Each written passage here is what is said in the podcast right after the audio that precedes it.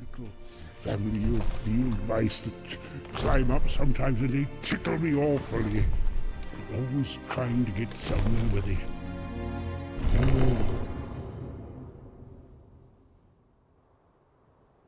Hola, hola, ¿cómo están? Aquí habla Arturo, el psicólogo del equipo. Hola, aquí habla Iván, el botánico del equipo.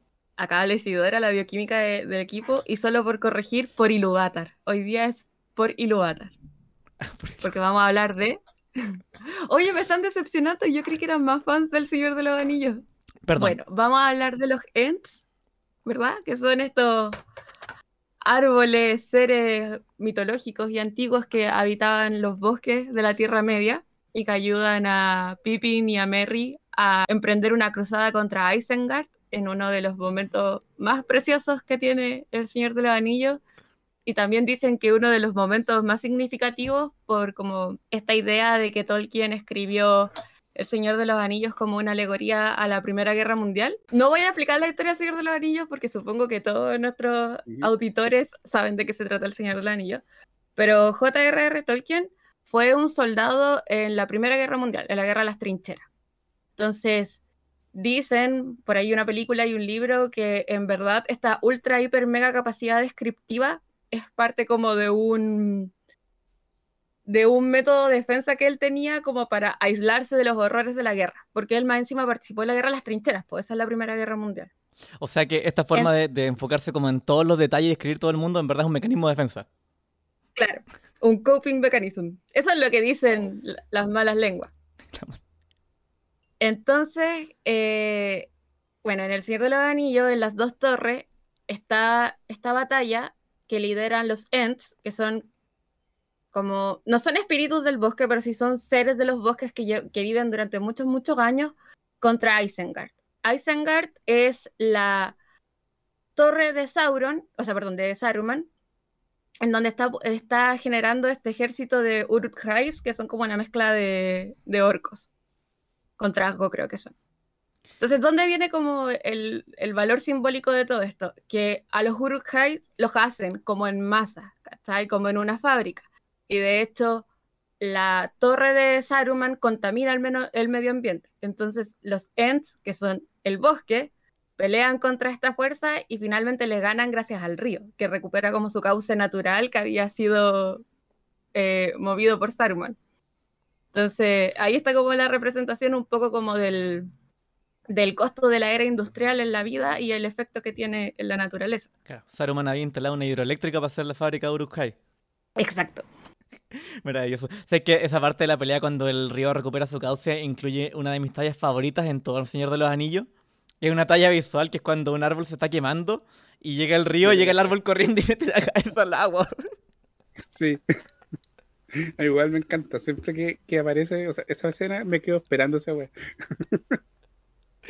Ay, el árbol en llamas. Ay, No, igual es bacán porque se supone que los Ents son como pastores de árboles.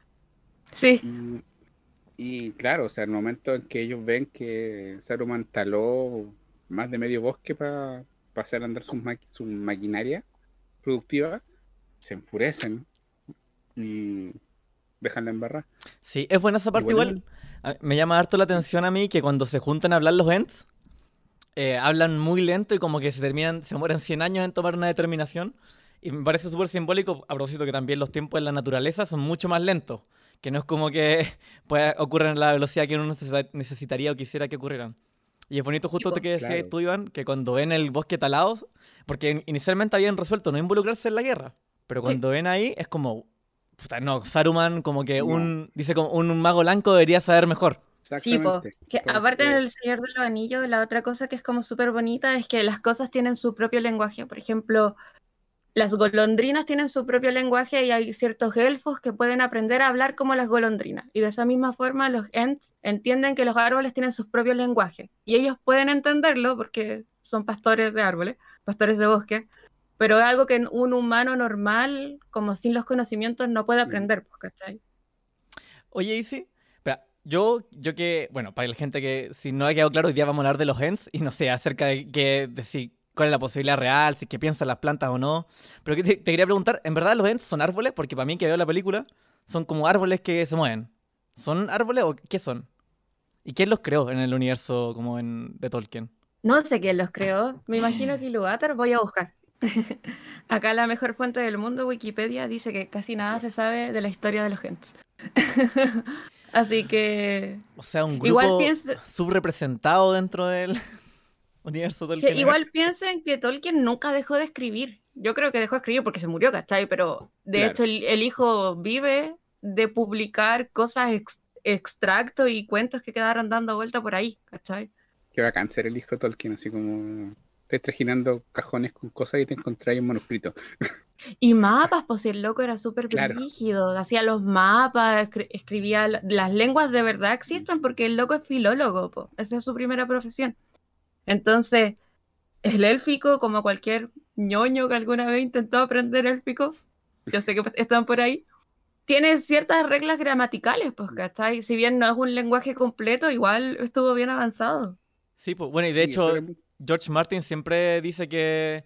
O sea, cuando le han preguntado qué onda el Dothraki, dice, no, yo invento un par de palabras nomás. Y yo no, no soy como el maestro Tolkien que inventó un lenguaje completo, o más de uno, en verdad, pues. Sí, sí, le dio color. Y también las runas, pues. De hecho, si ustedes leen los libros, los libros parten con unas runas y Mm. tienen como unas tipografías distintas, como indicando que hay ahí como un lenguaje distinto. Entonces, no, trabajo de joyería. Oye, trayendo el mundo real.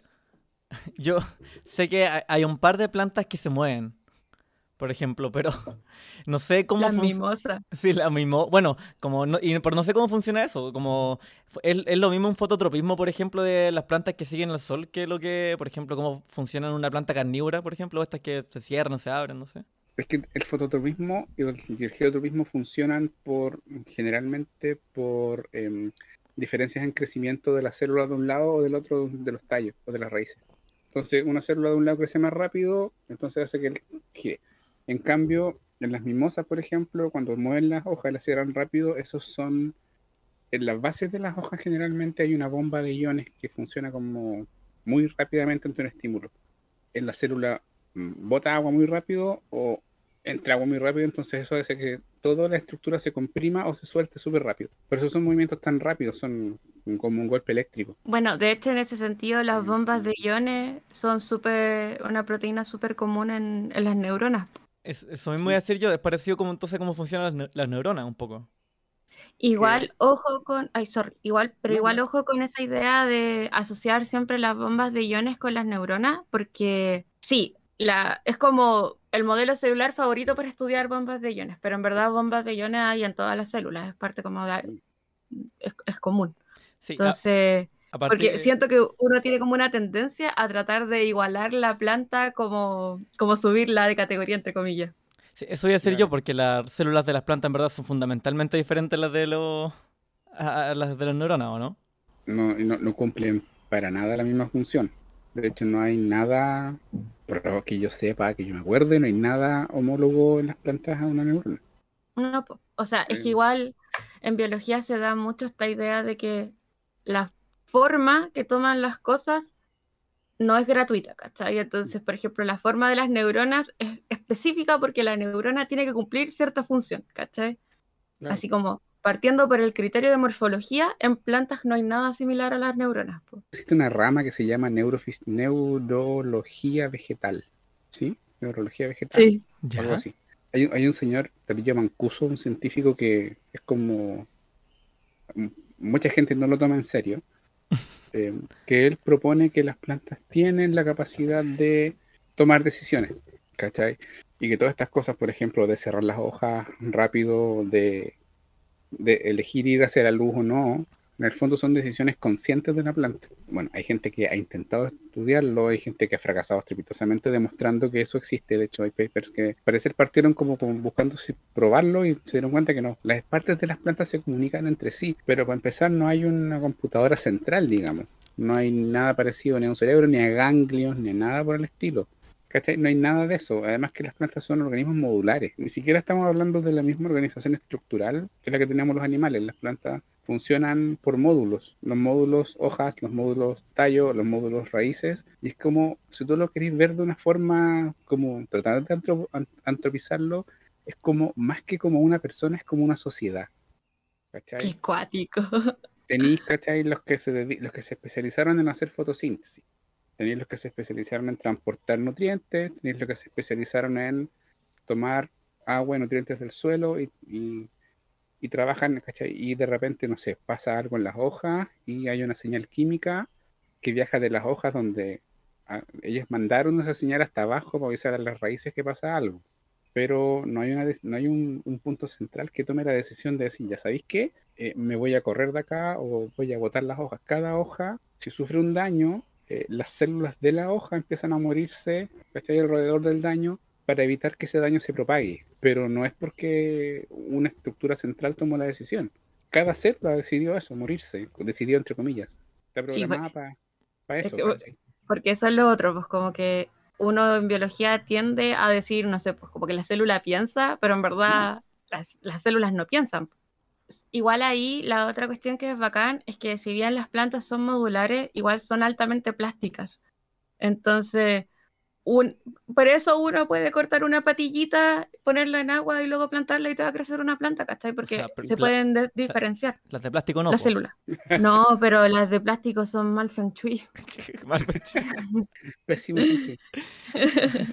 Los chakras se te Se desalinean te todos. ya no podéis vibrar tan alto. Y iba a decir yo, de justo lo que estaba diciendo el Iván, de que en, en, ciencia- en ciencias cognitivas hay un término súper bueno que se llama, o sea, que es un debate en verdad abierto, que es la marca de lo cognitivo. Que, que por ejemplo, la pregunta de si, por ejemplo, cuando se mueve una planta, como te decías tú, como esto, esta, estas reacciones nerviosas, reacciones pseudo nerviosas se podría decir, eh, reaccionan, pero constituye eso una conducta, ¿cachai? Que es una pregunta diferente. Porque para que haya una conducta tendría que haber un proceso decisional como cognitivo. Pero ahí la pregunta es, ¿qué es lo cognitivo? Onda, ¿Es cualquier cosa que tiene un proceso homeostático? Porque hay, por ejemplo, un mono porfiado tiene una homeostasis también. Tú le pegáis y el mono porfiado se vuelve a parar. Pero no hay un proceso de toma de decisiones, como en ese sentido. Pero, sí, al- pero sí, en el fondo, tiene uno- un reflejo que es físico. Pero en ese sentido la, homeostasis no tiene un criterio biológico. Sí, o sea, pero por ejemplo, un, un termómetro. Ya, pues, pero un termómetro no es O biológico. sea, digo, un termómetro, lo que perdón, un termostato, perdón. Sí, pero yo lo que me refiero es que la homeostasis, los seres vivos tienen homeostasis. No, otra cosa no puede tenerlo, ¿cachai? O sea, igual. Según los criterios que a mí me enseñaron en la U. Sí, porque, bueno, supongo que igual tiene que ver con esto que hemos hablado otras veces. ¿Te acordás que como que el criterio de vida es como súper circular? Porque a veces también se dice como que Ajá. es el criterio de la vida, no sé, algo que tenga homeostasis. Ah, sí, pues, sí, sí, tenéis razón. Pero pasa lo mismo con la cognición, ¿ah? De hecho, justo hoy día salió un paper muy bueno que era como a qué le asigna la gente como cognición o mente. Y, salía, y era como todo rankeado, de como las personas, gatos, perros, bla, bla, bla. Y abajo, como los últimos tres lugares, estaba roca. Y abajo de la roca estaba termostato.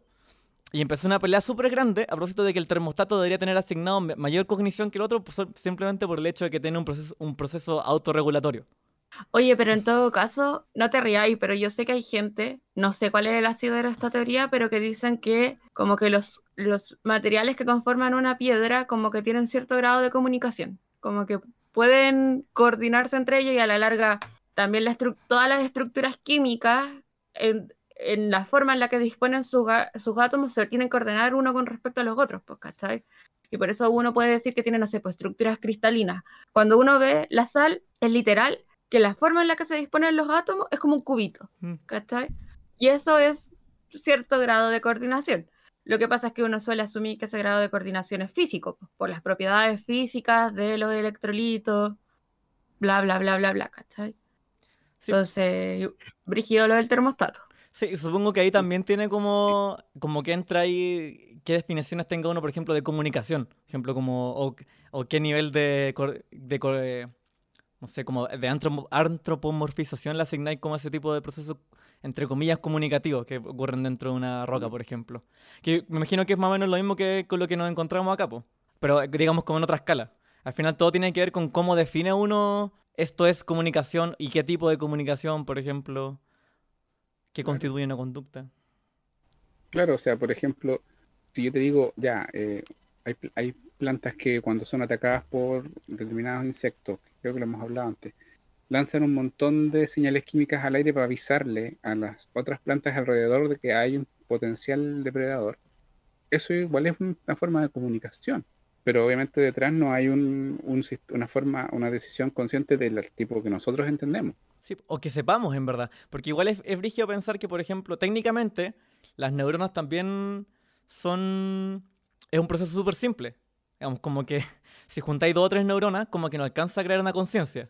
Lo mismo que, no sé, pues si juntáis como un par de árboles que se mandan señales entre ellos, que uno, que uno decide mandar el químico de nuevo, o como soltar este químico porque están atacando a otro en otro lado, suena sospechosamente parecido como una neurona hace una sinapsis cuando otra le manda una señal desde otro lado.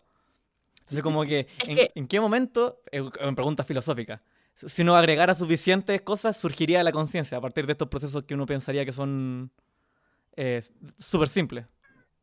Igual en ese sentido hay hartos niveles como de comunicación, entre comillas, entre raíces de árboles, po. Sí. ¿Cachai? Como que se comparten cosas y también raíces de árboles con hongos, que también son capaces de establecer simbiosis y es súper curioso porque los hongos em, tienen un rol de degradación en la naturaleza, ¿cachai? Los hongos tienen que eliminar las cosas y re- hacer reciclar los nutrientes.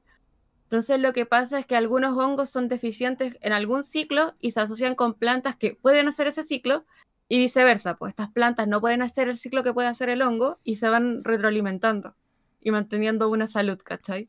De hecho, bueno, la- las micorrizas, que son, son eso, eh, cumplen roles súper fundamentales, porque incluso a través de las micorrizas se, ha, probado que hay árboles que se comparten nutrientes unos con otros. Entonces, en- se han hecho pruebas, esta típica de inyectarle de repente a un árbol algún isótopo marcado radiactivamente, y lo han encontrado en un árbol así como 200 metros más allá, porque el árbol lo bajó y pum, la cuestión salió y, y y los hongos se encargaron, porque la estructura de los hongos permite que funcionen casi como túneles, que el nutriente pasara de un árbol a otro y, ayer, y el que lo necesita lo agarra. De hecho, como que si lo pensáis un poco, a lo mejor si las plantas formaran una conciencia sería un poquito como estos bosques de, de Avatar, de la película de James Cameron. Sí, yo estaba, me estaba acordando de eso. Sería como, sería como eso, una conciencia colectiva más que cada individuo siendo una conciencia por sí mismo. Sí, yo iba a decir que con la ayuda de los hongos yo también me he comunicado con otras dimensiones. Es broma, es una broma. Niños, es una broma, ¿ya? no estábamos haciendo apología ni nada. nada. No nos funen. Claro, usted no haga esto en casa. Pero ahí Eso sí sí, pensé igual, que hay otra cosa, Rechora, pensando un poco más en los ants, hay eh, árboles que, comillas, caminan. Eso es súper encachado. Estaba buscando ¿Cómo eso? Sí, ¿cómo, cómo- dice que dijo? Hay árboles que caminan. ¿No me creen? No, no te creo. Hay una especie que, es- es- bueno, no recuerdo el nombre, lo estaba buscando, pero yo lo, yo lo voy a encontrar. ¿Cachai? Que estos son, es del trópico y que tiene raíces aéreas, que básicamente, no sé si realmente ustedes se han fijado que hay árboles, que veces los muestran como en las películas medio tropicales, en que desde la base, sobre todo en pantanos o cosas así, no nace un tronco que es sólido, sino que parece como muchas raíces que se juntaron más arriba, Ujú, ¿ya? Típico de los manglares, de ese tipo de cosas. Esos, y y esas, a veces esas raíces, incluso en vez de mantenerse sumergidas o, o bajo tierra, suben, se doblan y suben. Eso se conoce como raíces aéreas. Y resulta que esto, este arbolito va tirando raíces aéreas nuevas hacia un lado, las entierra, como que se empieza, por, yo creo que quizás por su propio peso, a ir hacia ese lado, y las otras raíces que van quedando atrás como que se van secando, se van rompiendo, y el árbol se empieza a firmar en esa nueva estructura de raíces que enterró, y después lo mismo, otra vez y otra vez. Entonces el árbol se va desplazándose, poco, pero se desplaza. Qué bacán. Hay un cactus también que hace lo mismo, que las raíces de un lado se van muriendo y las raíces nuevas que va tirando para el otro lado empiezan como a sostener la estructura del cactus y el cactus también va moviéndose. Entonces es como que caminan, son como pequeños ents. Solo que se Oye, mueren Iván, 300 ¿y años. cuál es? Ay, sorry. No, dale nomás. ¿Cuál es el ciclo de vida como de un árbol o depende mucho de la especie? Porque los entes eran así como milenarios, po. El ciclo de vida es largo, muy largo, pero depende de la especie. No sé, pues, hay especies que viven 4.000, 5.000 años. Hay un- una cuestión que es como un super árbol, que tiene, como- se calcula que tiene como 10.000 años de edad, porque en el fondo, bajo tierra, la estructura de raíces es así de vieja y cada cierto tiempo ha ido saliendo un tronco nuevo para arriba en distintos lugares. Entonces, todo lo que se ve como un gran bosque, en realidad son puros clones del mismo árbol que vienen debajo de la masa de raíces y le tomaron la edad y se tiene como 10.000 años. Oye, y ¿Y mueren de viejos los árboles? Sí, los árboles eh, de repente ya dejan de funcionar. Cuando ya ocurre la senescencia es muy típico porque las hojas ya empiezan a ser cada vez menos. Entonces, de repente gente tiene un árbol en su casa y es que, escucha, sobre todo los que botan las hojas, ya, ese es que esta primavera tiró muchas menos hojas, no sé qué le pasa, estará enfermo, y en realidad lo que tú te das cuenta es que el árbol ya está viejo. ¿Cuánto- ¿Hace cuántos años lo tiene, señora? No, como este lo plantó mi abuelo, hace como 50 años. Mm, no, ya está, está, está viejo. Pídase. Claro, de hecho, y de hecho son muy comunes, eh, eh, son una de las causas más frecuentes de que los árboles en las ciudades se caigan, junto con los hongos. Ya que los árboles se mueren de viejo. En ciudades, en ciudades como Santiago como Conce, aquí mismo donde yo vivo, cerca, hay árboles que plantaron hace 60 años que ya lo están teniendo que sacar porque de repente se van a venir abajo porque están tan viejos que ya se empiezan a quebrar.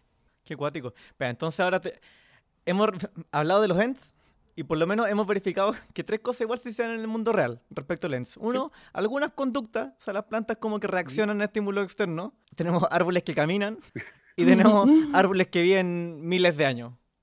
Hasta ahí la, la viabilidad científica de los ENTs eh, va, va perfecto. Claro, le, falta, le faltaría hablar. Un detalle menor. Eh, pero tenemos ahí que se comunican, por lo menos, no sé, pues, a través de los hongos, a través de las raíces. Es De que es hecho, complicado hablar de comunicación, sorry. Es- entra un poco que, a ponerte a jugar con el término de comunicación, porque cuando uno dice que las, no sé, pues que las células se comunican es porque uno libera una cuestión y la otra célula lo recibe y genera una respuesta. Pero eso no es hablar. Pero no sería como ah, un poco análogo, porque yo, por ejemplo, si yo te hablo, te genero un- y, genero que tú me des una respuesta, no sé, te saco, te insulto y tú te enojas conmigo y me respondes un insulto de vuelta, es un poco lo mismo, ¿o no? ¿No nos podemos decir buenas palabras? Bueno, nos decimos buenas palabras, yo te digo algo lindo y tú me dices algo lindo de vuelta. ¿cachai?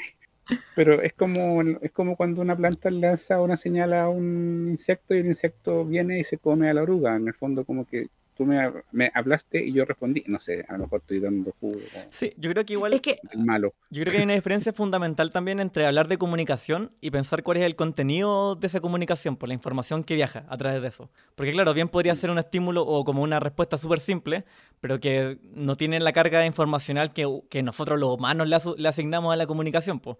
porque nosotros estamos acostumbrados a que, habla- a que hablamos, decimos siete palabras y estamos transmitiendo como un mundo de significado porque son un montón, todas las palabras son ge- generalizaciones como súper grandes. Quizás a lo mejor se podría parecer un poco más al lenguaje corporal, no sé. O sea, de repente, con, no sé, las miradas, o sea, cuando tú se- eres capaz de interpretar mirándole la cara a alguien si está enojado, si está contento, mm, es algo más general, no sé. Y en cuanto como a la evolución de las plantas, ¿cómo, cómo ha sido eso? ¿Más rápido que lo de los mamíferos? Eh, ¿Convivimos con un dinosaurio planta? No, la- las plantas son eh, anteriores, o sea, los mamíferos son muy anteriores. A ver, si me, si me pongo bien, bien, me voy bien atrás, lo primero que colonizó la tierra seca que salió del agua fueron las plantas. O sea, antes que cualquiera, o sea, no, no voy a meterme con bacterias y cosas así por si alguien me quiere pegar. Estoy pensando en plantas versus animales. Plantas puede- zombies. Me van a discutir que los estromatolitos, y, eh, igual es verdad, ¿ya? Pero la primera cosa que salió, digamos, que evolucionó desde su forma acuática a una forma terrestre capaz de sobrevivir en tierra, fueron plantas. Y esas plantas empezaron a modificar el entorno para permitir que luego ciertos animales empezaran ya también a hacerlo. De ahí uno se, un- hay una línea bien clarita, o sea, las menos evolucionadas son las plantas que más dependen del agua, como los helechos, y las más evolucionadas son las plantas con flores. Eh, entonces, y, y ahí ese camino, la diversificación fue mucho mayor porque llevaron mucho más tiempo diversificándose sobre la Tierra. Y decir algo, yo siempre traigo todo a, a mi, a mi reino porque, porque así soy yo, no puedo hablar de otra cosa. Pero algo que me impresiona a mí mucho de la evolución de las plantas es cuando empiezan a, a generar como esta simbiosis como con otros animales y no sé, po, desarrollan algún ape- un apéndice o algún puntito solo para atraer a cierto tipo de sí. animal, por ejemplo, que significa que es como, para mí es, la naturaleza reconociendo que hay agentes cognitivos en el mundo que responden a ese tipo de estímulo y que, y que toman la decisión de ir a posarse, por ejemplo, en esa planta por X motivo. Y para mí eso como, es como, wow. Pero espérate, es- espérate, según tú, entonces las, las moscas tienen cognición. En algún nivel, sí. Ok. O sea, cognición, no conciencia. Sí, como sí, la humana. cognición. Sí, toman decisiones. De hecho, uno, acá hay un, un colega acá del, de la facultad, era experto en, en cognición de drosófila también. Como tienen poquitas Uf. neuronas. sí. Es que el brillo de Drosófila es que es súper fácil de manipularla genéticamente. sí. Entonces, te sale la de cuatro alas, la de seis alas, la de una antenita. Entonces, como que eso es lo bacán que tiene. Y aparte viven como, ¿cuánto era? Como dos semanas. Bueno, tienen un, un ciclo reproductivo muy, muy rápido, entonces Mm. no se te acaban para trabajar con ellas. Y, y nadie te va a alegar por andar trabajando con moscas, en verdad, casi. Pero es que por eso te pregunto si es que tienen cognición, pues porque a la larga ahí entran todos como los problemas bioéticos acerca de trabajar con seres vivos, porque por mucho que no nos gusten las moscas, no, no sé si a alguien le gustan las moscas, a mí no, pero las moscas están vivas y las plantas también, pues. Sí, pues. Y uno se las come sin ningún cargo de conciencia. O sea, ¿qué crees hecho, que...? ni, si- ni siquiera, ni siquiera estás seguro de que las mataste antes de comértelas. A menos que la hayas cocinado. Pero si te haces una ensalada, lo que estás haciendo es descuartizar una lechuga y comértela viva. Así que cada Sorry. vez que hagan ensalada, pueden imaginarse a su lechuga gritando. Ponle una carita a una zanahoria. Eh, Hay gente que ha hecho esos videos así como animaron, le ponen una carita a una zanahoria a un zapallo cuando lo estáis trozando. Entonces estáis trozando una zanahoria y esa zanahoria está viva. Sorry. O sea, hacer la idea para un TikTok que voy a hacer, como esto que nos manda la Easy, como con las caritas. Le voy a poner una, una carita como a la zanahoria. a decir, "No". Es que un poco eso es lo que propone Mancuso, pues, y eso es como un poco un ent, pues, ¿cachai? Es un ser que tiene cognición y conciencia, ¿cachai? Como que puede Sí. pensar de sí mismo y el ent decide lo que es mejor para su, para su gente, pues, ¿cachai? Por algo decide ir a la guerra. Ahora, tomando un poco lo que decía Arturo, en, ese, en, en eso de ir como coevolucionando, las plantas son, eh, son sequísimas. O sea, hay especies, por ejemplo, las orquídeas, hay especies que son polinizadas específicamente por una especie de insecto. O sea, sí. Y la flor tiene la forma y lanza, feromo- lanza hormonas al aire que son, huelen igual que las feromonas de una hembra de ese insecto. Entonces los machos van por todas las flores, flor en flor. Ellos creen que están fecundando muchas hembras y lo que están haciendo es polinizar. ¿cachai? Están fecundando, pero no hembras de su especie, sino que eh, flores. O no sé, de repente, si tú te encuentras que hay eh, árboles, sobre todo, que producen flores, pero que no tienen pétalos, dices, ¿pero por qué? Porque son en realidad árboles que viven en lugares donde hay mucho viento. Son especies que evolucionaron en lugares donde hay mucho viento. Entonces, para empezar, no hay- donde hay mucho viento no hay, inse- no hay mucho insecto polinizador. Y el viento hace la pega. Entonces, en ese sentido, las plantas son pulentas. No sé por qué a más gente no le gustan las plantas. Las plantas son pulentas. Yo odiaba bioquímica vegetal. Oh, qué manera de testar ese ramo. Y sabéis que ahora que me convertí en una soa eh, y me empezaron a gustar las plantas, sabéis que las encuentro maravillosas. Encuentro que no pueden ser tan bacanes. ¿Cachai? Que yo tenía una monstera y mi gato la botó. Ya la recogí, la- le puse la tierrita y quedó movida. ¿Cachai? No, no quedó en su posición original. Y al día siguiente ya había movido todas sus hojitas hacia la ventana, ¿cachai? Entonces yo a veces como para ordenarla, de hecho la voy girando para que se mueva en la mañana. Y ahora le está saliendo una hojita nueva y es una cosa chiquitita que está saliendo, está saliendo y eventualmente se va a abrir. Encuentro eso demasiado bacán. Claro, de repente lo que tú decías delante de que a partir del tejido vegetal puedes generar distintas partes de una planta. O sea, tú, tu mismo meristema podías generar raíces donde antes había tallo. Entonces muchas plantas se pueden propagar por la, la patilla, la clásica propagación por patilla de, de, de todo, de los tiempos inmemoriales. ¿Cachai? Es eso. pues, Tú cortas una rama, la enterras y esa rama entiende que ya no es rama, ya está enterrada. La parte de abajo está enterrada. Entonces ya no le toca hacer rama, le toca hacer raíz y todo el, el, el andamiaje ¿cachai? de las células de ese, del punto donde tú cortaste dejan de funcionar como rama y empiezan a modificarse para producir raíces. Oye, ¿y cómo se, y cómo se da cuenta la, la patilla que, ella, que ahora es rama? Puras, son puras Se señales quim- bioquímicas, son puras señales químicas principalmente. Sí, de hecho, yo sé que está mal el tiempo, pero lo, lo más cortito es que las plantas se comunican por hormonas, ¿cachai? Ese es el término, hormonas vegetales. Y como que de los experimentos más clásicos que hacían los, los biólogos ociosos, era como que, por ejemplo, encontraban una hormona que estaba relacionada con el enraizamiento. Entonces, a esta planta experimento les vamos a echar un montón de esta hormona. ¿Y qué te pasa? Tenía una planta que es puro raíz y una hoja para mantenerla viva. Y eso es- y tú puedes como controlarlo hasta cierto nivel. Que no es transgenia, eso es otro término, pero. No, pues, nada que ver, es que es modificación nomás. Es modificación por hormonas. Tú- tú- en un- yo- eh, De repente uno ve fotos de esas cosas que dice la ICI, que tiene una placa Petri, tiene una cuestión que es como una masa llena de raíces con una hoja. Y resulta que eso lo sacaron de, no sé, pues, del tallo de otra planta, o no sé. Hay gente que incluso, claro, la tenía, empezó a dar raíces, después le cambió la hormona y en vez de dar raíces empezó a dar hojas. Casi son puras señales químicas. Maravilloso. A lo mejor con hartas hormonas podríamos crear un ente. Ajá. Quizás la hormona del cuarto Bueno, elemento. La cuarta hormona. La hormona ciónica. La hormona. Me encanta que ya tenemos como una gran cantidad de objetos que hemos inventado en el podcast. Sí, Ay, bueno, chiqui- ciónico. bueno, chiquillos, yo creo que hasta aquí lo, lo vamos a dejar por el, por el día de hoy. Es un capítulo más cortito del cuarto elemento, pero yo creo que este tema de, de las plantas igual podríamos retomarlo más. Sí, se está despidiendo de Eh. nosotros Rayo, el gato de la. Y le queremos dar las gracias y también a todas las personas que no han escuchado hasta este momento. Sabemos que hay hartos podcasts por ahí en internet. eh, así que si nos han permitido acompañarles mientras lavan la losa, mientras caminan, mientras pasean al perro, mientras hacen las cosas de la casa, mientras ordenan, se lo agradecemos enormemente. Ay, y nos vemos en un siguiente capítulo. Y gracias Nicolás Copano. Por seguirnos ahora. no sé por qué Es pasó eso. maravilloso. sí, y le mandamos un abrazo grande al Roy que está trabajando mucho y, y lo queremos mucho y que- ojalá que descanse. Sí, gracias por acompañarnos, chiquillos. Siempre es un gusto. Sí, Sí. igual. Un abrazo grande a todos. Hasta pronto. todas. Chau.